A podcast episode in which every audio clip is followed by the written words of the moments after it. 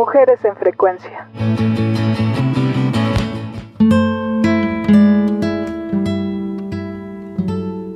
Se dice que la poeta, escritora, traductora y crítica literaria Alejandra Pizarnik siempre estuvo envuelta en un halo de oscuridad y rebeldía.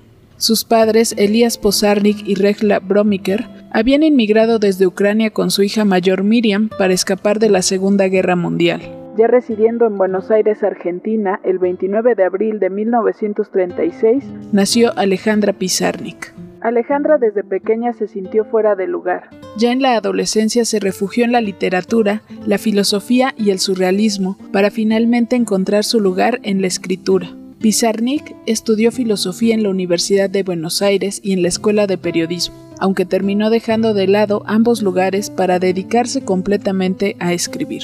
Los textos de Alejandra Pizarnik están repletos de nostalgia, muerte, pérdida y lo onírico. En cuanto a su faceta como crítica y traductora, trabajó en París para la revista Cuadernos. Justo en ese tiempo apareció en su vida Julio Cortázar, con quien estableció una amistad muy fuerte.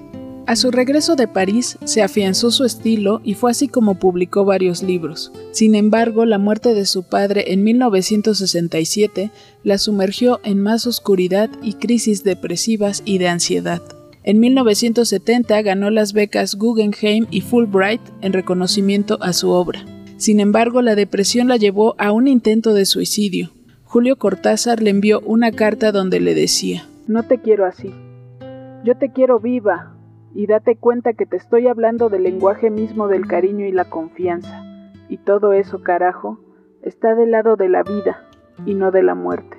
El 25 de septiembre de 1972, teniendo 36 años, Alejandra Pizarnik ingirió una cantidad mortal de seconal sódico.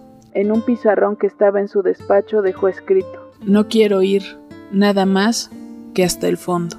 Su obra poética está contenida en los libros La Tierra Más Ajena de 1955, La Última Inocencia de 1956, Las Aventuras Perdidas de 1958, Árbol de Diana de 1962, Los Trabajos y las Noches de 1965, Extracción de la Piedra de Locura de 1968, el infierno musical de 1971 y Textos de sombra y últimos poemas, publicado de manera póstuma en 1982. Invocaciones.